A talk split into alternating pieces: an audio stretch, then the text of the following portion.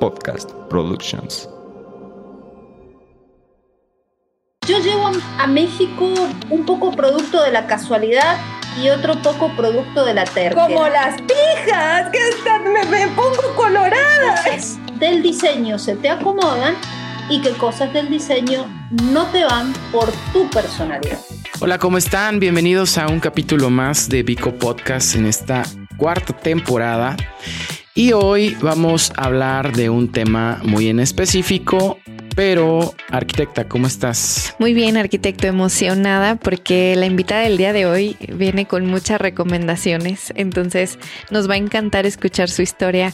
Eh, hoy nos acompaña Iliana Galimberti. Iliana, ¿cómo estás? Ay, muy bien, súper honrada de estar siendo parte de este podcast. Gracias, Ileana, por estar con nosotros. Vamos a leer un poco de, de, ti. Es diseñadora de interiores, egresada de la Universidad Abierta Iberoamericana de Rosario, Argentina, CEO y directora creativa de Tendencia Interior, con sede en la ciudad de Monterrey, donde actualmente radica. Dentro de sus logros y proyectos está el diseño de, corpora de corporativos como Union Stel, Carplast Carplatic y Hospital El Roble. Además, ha sido juez en los premios Firenze Entre Muros 2022. Ileana, por favor, antes de ir desarrollando, cuéntanos un poco sobre ti. ¿Cómo es que llegas a la Ciudad de México? Pero si a ti te sale muy bonito hablar bien de mí. Pero nos escucha, nos gustará más escucharte a ti. Claro, este, yo llego a, a México un poco producto de la casualidad y otro poco producto de la terquedad. En Argentina hubo una crisis económica muy grande y yo me enojé muchísimo. Eh, realmente sentía que no había oportunidades para desarrollarse profesionalmente y decido irme del país. ¿A dónde, cómo y todos esos detalles no los tenía? Y de pronto se abre una oportunidad en México y a mí me gustó porque como hablamos español, yo puedo hablar mucho. Tenía otra oportunidad para irme a Estados Unidos, pero como el inglés me, se me complica un poco más, entonces decidí México por el idioma. Y fue llegar a Monterrey y enamorarme de la gente, enamorarme de la calidez, enamorarme de las montañas y finalmente me fue muy fácil adaptarme y quedarme a vivir aquí. ¿Cuál era esa oportunidad de trabajo? En realidad vengo por una oportunidad que no tenía nada que ver con el diseño de interior. En esa época, no voy a decir cuánto. ok, ok. En esa época el, el, diseño de interiores era algo que se veía como de forma muy mística. Los diseñadores eran personas extrañas que solo trabajaban para grandes artistas o multimillonarios la gente no lo veía como algo posible, como una necesidad, como una solución.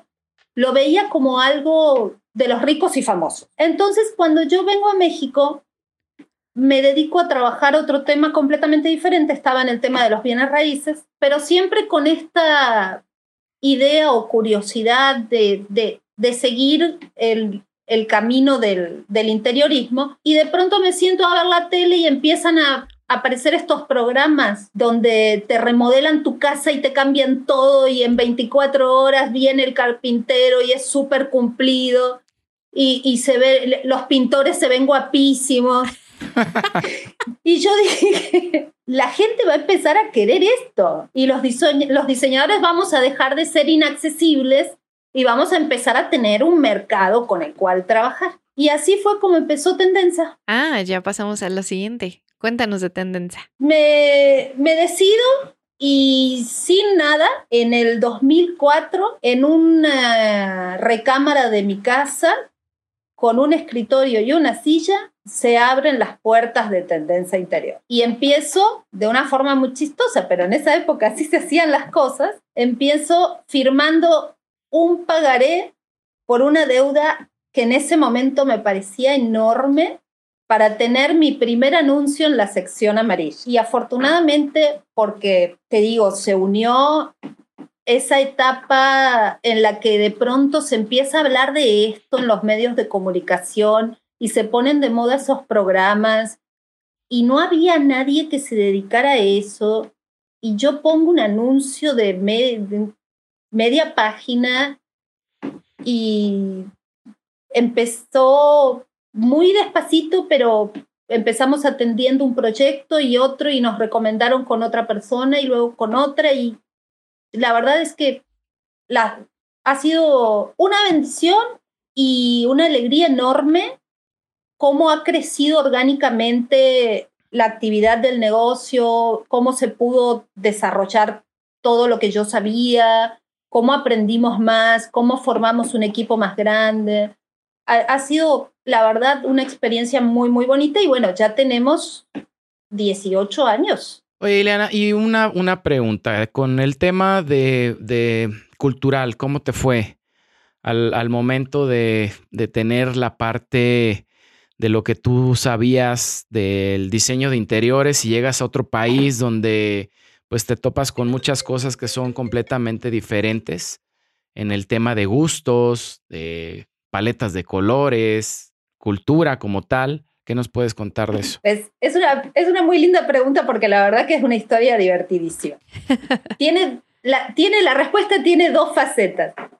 Por un lado, es muy chistoso porque todo pareciera que hablamos el mismo idioma, pero no es verdad. O sea, yo tenía que sentarme en los restaurantes con un diccionario, no entendía nada. Y cuando me paro en la primera obra, fue muy chistoso porque a mí nadie me entendía nada. O sea, Cuéntanos algo, cuéntanos algo de, de, de, esas, de ese tipo de experiencias. Claro, venía el contratista y yo le decía que los, los zócalos no iban así y él se quedaba con los ojos ¿Qué es eso? ¿Cómo que vamos a hacer un zócalo? Claro, y hay, hay materiales de construcción que en Argentina son groserías y hay y así. Entonces, ¿Cómo cuál? ¿Cómo cuál? ¿Cómo cuál? Eso como tenemos. las pijas, que Ah, ya, ya, ya. Sí, sí, sí, sí. Así, aquí, aquí sí, sí utilizamos Sí, aquí sí. bastante. Ujú. Claro, entonces eso era un galimatías, ir a la obra era una locura. y claro, tuve que hacer un curso acelerado de Mexicano Express y toda la gente que trabajaba conmigo aprendió un poquito de argentino y así nos fuimos amoldando eh, para poder trabajar y sacar adelante los proyectos. Eran Sí, al principio fue un poco complicado, pero muy divertido. Y con respecto al otro aspecto cultural, que son estilos, gustos, eh, colores. Al principio, el primer año, yo me sentí todo el año de vacaciones con una margarita en la mano, viendo toda la fiesta de, de color, de materiales, eh, porque Argentina es muy plano, neutro. eh, allá se, se, se construía con concreto expuesto, vidrio, todo blanco. Era eh, una cosa muy diferente. Uno llega a México y empieza a ver un museo está pintado de fucsia y te, se te vuela la cabeza porque dices, no lo puedo creer, aquí la gente no le tiene miedo al color. Pero después me llegan clientas que tienen un sofá café con cojines café y beige, porque el color es un mito en México. Lo ves en la cultura, lo ves Ajá, sí. plasmado en ciertas obras de, de gran envergadura, pero la gente en sus casas, a la hora de decidir si ellos se compran un tapete rojo, entra en pánico terrible. Entonces hubo una gran área de oportunidad para equilibrar este mito de que México es súper colorido y aquí todo el mundo vive con verde loro y, y- y- esa parte que traigo yo un poco más neutra, más de hagamos espacios atemporales, eh, aprovechemos el color en donde realmente sí te da un beneficio. Entonces hubo un equilibrio que le dio a mi trabajo un estilo bastante particular y que realmente se, se, se adaptó mucho a este cliente que no quiero irme a ese, a ese lado de, de- del despampanante tropical, pero tampoco quiero vivir en una, en una casa aburrida. Y eso fue gracias a la mezcla de culturas. ¿Cómo podrías definir ese, esa esencia tuya de tu trabajo con esta mezcla de culturas? Qué curiosa y terca que es Ileana. o sea, no nos vamos a encasillar, no, no tenemos por qué decir es que aquí nosotros vamos a tener cierto estilo, vamos a tener cierta paleta de colores. No, seamos curiosos. Eh, veamos qué está haciendo la gente en el mundo. Veamos qué es lo que más se acomoda a tu personalidad. Porque una vez tuve una clienta que me enseñó una lección inolvidable. Estábamos haciendo para ella una estancia como un área de cine. Entonces yo le muestro algunas ideas y les cojo un color azul divino para pintar todo, porque esos ambientes son como oscuros, acogedores, ¿no? Terminamos de hacer el espacio y al día siguiente la señora me llama y me dice, Ileana, no puedo con esto, no puedo con esto. Yo me preguntaba por qué, si había quedado realmente precioso. Y ella era consciente de que se veía hermoso, pero había una sensación que le causaba mucha incomodidad. Y como soy muy curiosa y muy terca, me puse a investigar y descubro que ciertas personalidades se llevan bien con ciertas gamas de colores y ciertas personalidades no. Entonces ahora, cada vez que empezamos un proyecto de diseño interior, en vez de preguntarte qué te gusta o en vez de ver fotos o en vez de preparar un panel conceptual o un vision board o mode board o todas esas cosas que hacen todos los diseñadores del mundo, nosotros te preguntamos cuestiones sobre tu personalidad, inclusive hasta te pregunto cuáles son tus platillos preferidos, entre otras cosas. Y de esa manera descubrimos qué cosas del diseño se te acomodan y qué cosas del diseño no te van por tu personalidad. Porque en definitiva, trabajamos con hogares, pero para las personas. Oye, nos gustaría que nos contaras un poco de los premios entre muros. ¿Qué sabes de ellos? ¿En qué consisten? En que tengas mucho tiempo para hacer un chorro de trabajo. este, y por el puro gusto de hacerlo. Realmente fue una experiencia muy linda, me encantó. Sí se necesita mucho tiempo porque es una responsabilidad enorme analizar todas las obras, se presentan muchísimos trabajos y hay que valorarlos desde muchos aspectos, entonces realmente es como que te agarran palpitaciones porque tú dices, oye, voy a dejar afuera gente que invirtió tiempo, ilusión, eh, a lo mejor de este premio depende que tenga chamba el año que viene. O sea, un, montón de cosas, ¿no? Y es muy interesante participar en todo el proceso y ver cómo otros profesionales valoran ciertos aspectos, cómo se discute y se llega a un consenso. Y sobre todo, este, es hermoso ver el talento que hay en México y cómo, cómo hay tanta cosa original que no, no hubiera tenido otra oportunidad de conocer. Y la verdad, este, estoy muy agradecida con, con haber formado parte de ese proyecto. ¿Y qué puntos son los que evalúan? Bueno, vamos a suponer este, que estás evaluando un proyecto arquitectónico y bueno, valoras este, la cuestión materiales, paletas de colores, de distribución, de valoras todo lo técnico, ¿no? Pero también valoras un elemento de impacto, porque hay un momento, hay un instante en el que tú le picas y se abren las primeras fotos y dices, aquí hay algo, aquí hay algo que se distingue del resto. Tienen, yo les llamo proyectos que tienen alma, porque tú ves que no se hicieron solamente porque un cliente te encargó un trabajo, o sea, le pusiste un pedacito de ti a eso. Me tocó, por ejemplo, un proyecto de una iglesia subterránea sin escaleras. Era algo muy original, casi, casi te diría que esa persona lo hizo porque era algo que tenía dentro de su corazón y le salió en ese momento en el papel. Y, y, y esos proyectos se nota cuando tienen ese pedacito tuyo y para mí se distinguen del resto por esa, por esa característica de que le imprimiste algo diferente. Y en el concurso como tal, ¿cuántos son aproxima, o no sé si hay una, un número en específico, los participantes? La empresa como tal no limita la, la presentación de proyectos, o sea, se pueden presentar todos los concursantes que quieran, pero analizamos entre todas las categorías casi como mil obras, o sea, fue una, una locura. ¿Y qué categorías son las que hay? Está diseño arquitectónico de pequeña escala, de gran escala, eh, diseño de interiores, el uso de mm, eh, original de los materiales de Firenze, obras mexicanas en el mundo y diseño de em, corporativos y se, se- no recuerdo si se me está eh, yendo alguna, alguna categoría, pero esas son las categorías principales. ¿Algo en particular de ese concurso? O sea, algo que, que tú crees que lo caracterice. No te sabría decir específicamente algo que lo caracterice, pero sí te puedo decir que me pareció una experiencia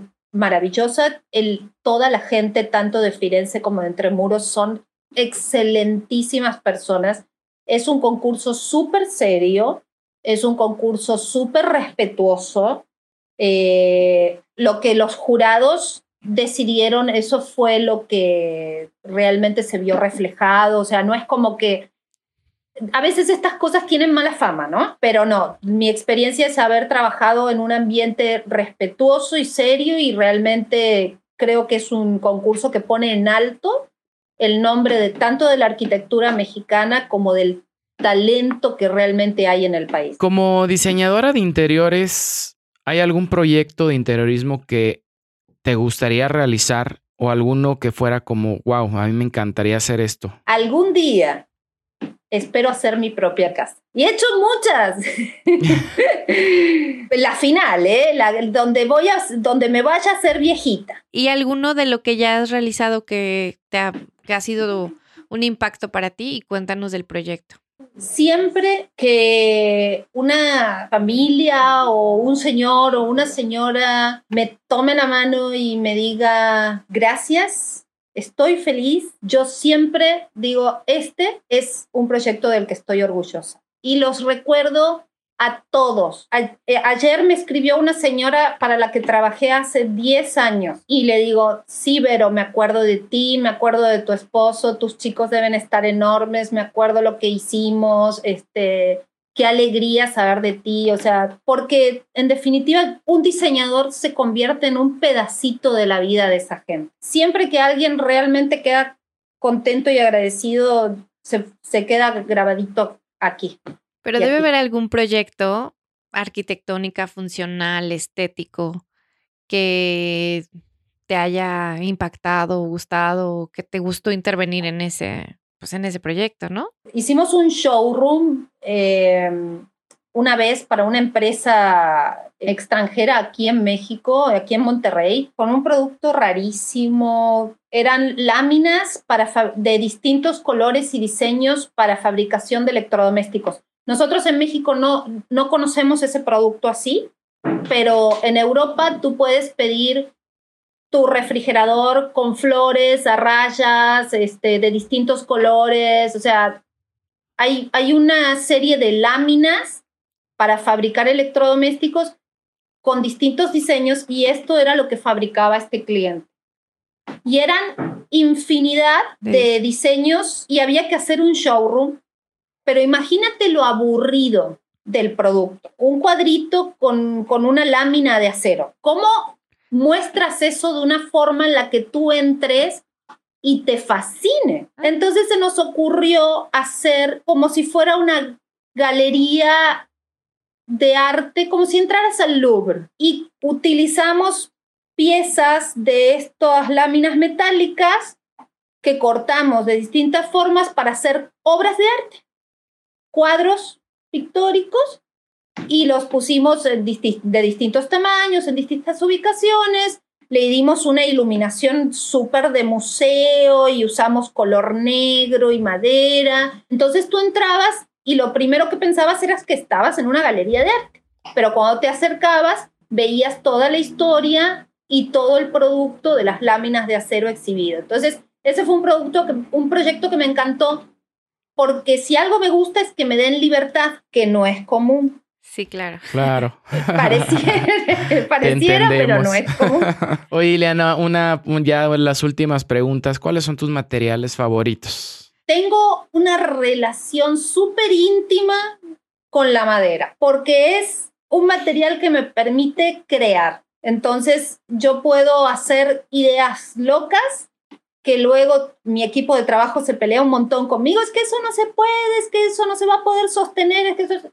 Y ahí, y yo empiezo, debe de haber una manera y debe de haber una manera, y Steve Jobs le quitó los botones al teléfono, debe de haber una manera que esa repisa vuele de acá hasta allá. Entonces, este, me encanta jugar con, con la madera, tanto en la fabricación de muebles, como creo que también es un elemento clásico, atemporal, acogedor, me permite hacer maravillas. Algo que te gustaría compartir a nosotros y obviamente a las personas que nos escuchan de este proceso recorrido de 13 años de, de trabajo experiencia laboral, este consejo que creas que a alguien más le puede servir? Es muy interesante tu pregunta porque como siempre me pasa que cuando entro en un proyecto en la fase en la que está trabajando los arquitectos con la obra, el diseñador viene a ser como que, ay, ahí viene ese molesto eh, e interrumpirme, a meter su cuchara.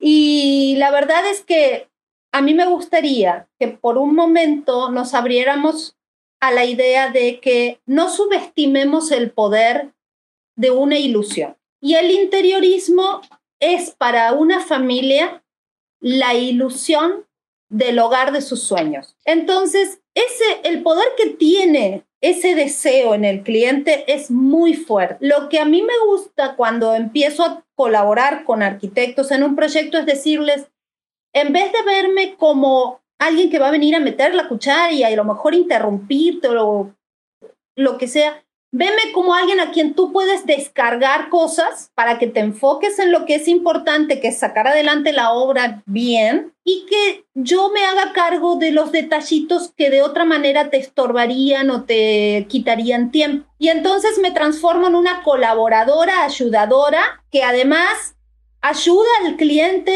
en esas decisiones que los abruman totalmente, porque si tú vas a una tienda de pisos, te paras en la entrada y ya te asustaste. Te vas a una pinturería y hay un 99,9 posibilidades de que te equivoques en el color. Entonces, todas esas pequeñas decisiones, porque dicen que el diablo habita en los detalles, es, la, es el trabajo que un diseñador de interiores hace para asegurarse que el resultado final, al igual que en un rompecabezas, esté perfectamente armonioso.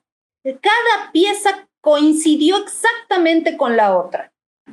El color con el piso, con el cojín, con la lamparita, con el cuadrito, con el detallito, o sea, todo eso se transformó en una excelente armonía que funcionó perfectamente bien junta. Y de esa manera te les quito a ustedes un poco de trabajo, un poco de carga, le quito al cliente el estrés de, Dios mío, ¿qué hago con este mar de opciones? Y ayudo a que el resultado sea esa ilusión que tan fuertemente sostenías al principio de la obra, ¿no? Ileana, pues agradecerte el tiempo que te diste para, para con nosotros y compartirnos un poco de tu trayectoria profesional.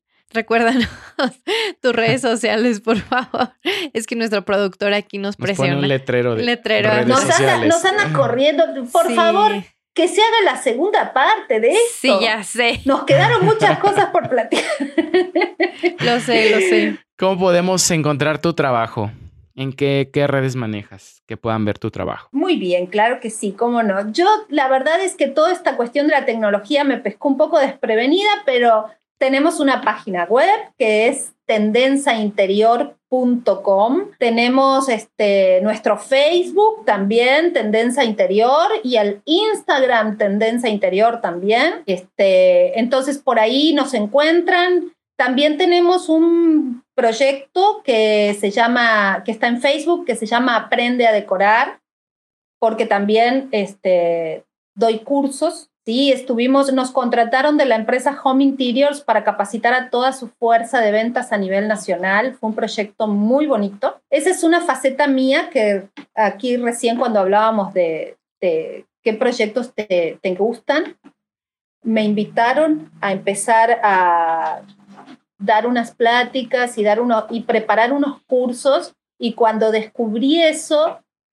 fue como que, wow, esta es una de mis pasiones, cómo me gusta enseñar, cómo me gusta eh, explicar un tema, desarrollarlo, capacitar. La verdad es que descubrí una gran pasión por ese lado y estoy súper contenta con ese proyecto también. Este, pero bueno, muchas gracias. Eh, la verdad es que son excelentes entrevistadores, sus preguntas muy buenas. gracias. Y les deseo muchísimo éxito con este podcast. Algo me estuvo contando Eva de qué maravillosa expansión que ha tenido este proyecto. Y los felicito. Muchas gracias por darme este, este pequeño espacio en el cual me sentí tan cómoda y estoy muy agradecida. Aquí tienen una gran amiga. Gracias. Muchas gracias. Igualmente acá en Morelia. Muy, muy bien. Muchas gracias.